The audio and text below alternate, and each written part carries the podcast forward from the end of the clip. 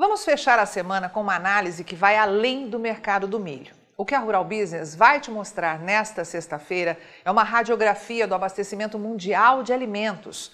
Números que revelam uma realidade que tentam a todo custo esconder de você. A total dependência que o mundo tem do Brasil, ou melhor, do seu negócio. É um estudo que vai te fazer compreender, pelo menos em parte, por que o mundo não deixa o agronegócio brasileiro em paz. Por que o Brasil incomoda tantos países que não perdem a oportunidade de espalhar informações forjadas, boa parte sobre o clima, para tentar a todo custo atrapalhar o crescimento do Brasil? E o mais importante, vai entender o mundo de cobras criadas que existem por aí, tentando abocanhar uma fatia deste pujante mercado e manter você, que opera no campo, na rédea curta, a fim de ampliar os lucros deles. Preparado? Então vamos lá. Seja muito bem-vindo à Rural Business, única agência independente, provedora de informações estratégicas para o agronegócio do mundo. Aqui não existe interferência de compradores ou vendedores em nosso conteúdo.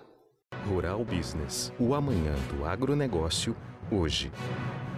Com a palavra, Tânia Tosi, analista-chefe e estrategista aqui da Rural Business, responsável por esta análise. O Brasil ruma para emplacar o 23º recorde consecutivo de consumo de milho.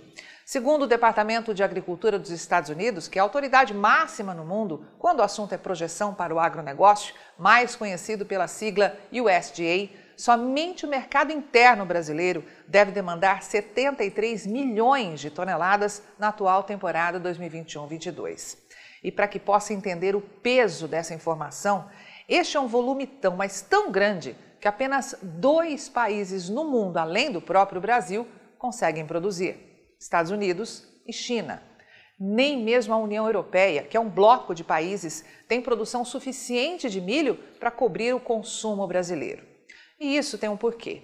Nesses 23 anos, e aí estamos falando de 1999 até agora, o Brasil se transformou numa potência mundial na produção consumo e fornecimento de proteína animal. E é aí que está a chave desse cofre. Uma investigação feita pela equipe de grãos aqui da Rural Business confirma que em 1999, quando teve início esse boom de crescimento no consumo de milho, o Brasil respondia por apenas 8% da produção global de carne bovina, suína e de frango, como demonstrado pela última torre amarela à direita no gráfico. Desde então, registrou aumento de nada mais que 52% e já comanda 11% deste mercado. Veja que este aumento foi três vezes superior ao da China, que conseguiu ampliar sua participação em apenas um ponto percentual, respondendo hoje por 27% da produção mundial de carnes. Fora isso, o Brasil desbancou dois gigantes: os Estados Unidos, que viram sua participação cair de 20% para 17%, e a União Europeia, que perdeu ainda mais, 5 pontos percentuais ao todo, respondendo hoje por apenas 15% da produção global dessas commodities, contra 20% de anos atrás. Se apenas a produção tivesse aumentado, tudo bem. Só que ao mesmo tempo em que a produção de proteína animal aumentou, demandando cada vez mais milho, o consumo interno e as exportações dispararam. E é isso que você, produtor que opera no campo, precisa estar consciente: não existe queda de demanda. A indústria tenta a todo custo espalhar essa inverdade na velha mídia em sites gratuitos e deixar que as redes sociais se incumbam do resto. Só que a realidade dos fatos é muito diferente. Por mais que a produção cresça, ela é insuficiente para atender uma demanda que aumenta em níveis assustadores. E quando a farinha é pouca, você sabe muito bem, né? Que é meu pirão primeiro. Com lucros exorbitantes no setor e vontade de pegar um naco cada vez maior desse mercado, vale tudo para segurar o consumo interno, mesmo que no grito, e assustar os produtores. Entende a lógica? Em 23 anos, o Brasil passou de um zero à esquerda a um expoente no comércio internacional de carnes. E isso só foi possível com altos investimentos, é fato, mas também segurando a expansão do consumo interno. Entre 1999 e este ano de 2022, e aí é óbvio que estamos falando de projeções, O Brasil conseguiu aumentar em 20% a sua produção de carne suína, bovina e de frango, o que é coisa pra caramba, não tenha dúvida, mas que ainda assim fica anos-luz do que vamos te mostrar agora. Nesse mesmo intervalo, as exportações de carnes realizadas pelos frigoríficos que operam aqui no Brasil deram um salto de nada menos que 318%. Para facilitar, corresponde a 16 vezes mais que o registrado pelo consumo interno. O gráfico mostra que deixamos de comandar 11% do comércio internacional para abocanhar 23% deste mercado, nos transformando nos maiores exportadores de proteína animal do planeta, desbancando a poderosa indústria americana e europeia. A conquista de novos mercados amarrou o crescimento dos Estados Unidos, país que 23 anos atrás dominava um terço do comércio internacional de carnes e hoje comanda apenas 21%. Já a União Europeia viu sua participação recuar de 23% para 20%. E aí a gente precisa perguntar: seria por isso que o senhor Macron, a dona Greta e o senhor Leonardo DiCaprio e Companhia Limitada incomodam tanto o Brasil? Será que as mentiras inventadas saem de suas cabecinhas férteis ou teria alguém bancando esse circo? Agora, imagine você, se com um aumento de 52% na produção, conseguimos quadruplicar as exportações de carnes e ainda ampliar em 20% o consumo interno de 1999 até agora, pense no que poderia acontecer se soltassem as rédeas e deixassem esse fazendão chamado Brasil trabalhar com tranquilidade. Já pensou? Ao investigar informação de forma profissional, meu amigo, a gente encontra resposta para um monte de questionamentos e fica fácil entender por que o agro brasileiro sofre pesados bombardeios, não fica? Pois bem, com uma produção de carnes cada vez maior, um mercado fabuloso se abriu para os produtores de milho que começaram a investir no cerrado e tirar dos campos duas safras por ano, aproveitando o verão para produzir soja e o inverno para cultivar milho. E o que antes era chamado de safrinha se transformou numa produção responsável por 78% da oferta anual de milho aqui do Brasil. E é aí que está mais um problema. Ninguém produz proteína animal sem milho e farelo.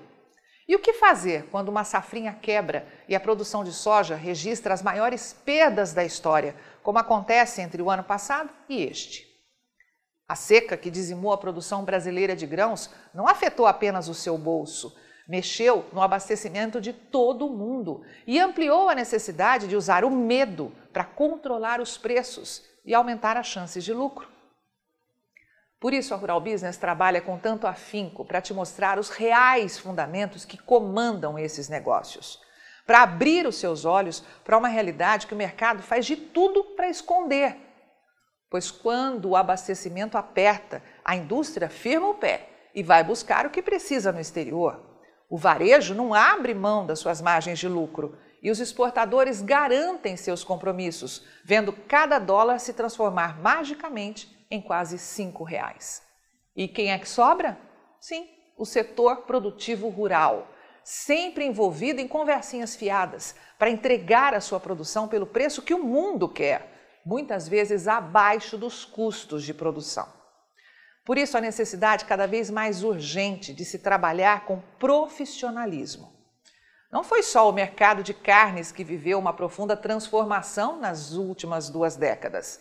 O Brasil se transformou num dos maiores fornecedores de alimentos do planeta e, entre eles, o mais consumido de todos, o milho. Em 23 anos, o Brasil conseguiu aumentar em 258% a sua produção de milho, duplicando a sua participação no mercado. Perfeito, não é mesmo? Só que veja bem que espanto. Mesmo respondendo por apenas 10% da produção mundial de milho, 10%, hein?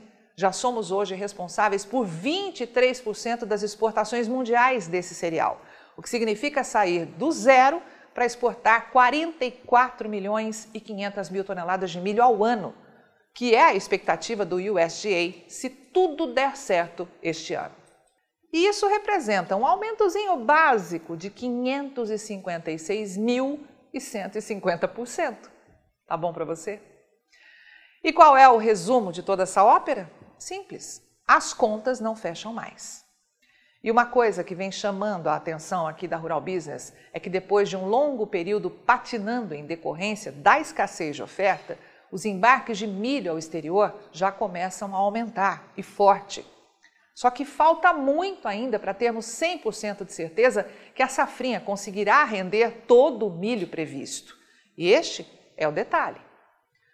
Com base na média diária exportada nos primeiros 17 dias deste mês, podemos projetar que as exportações encostem na casa de 453 mil toneladas, ou até passem disso agora em abril, que seria o melhor resultado dos últimos oito anos.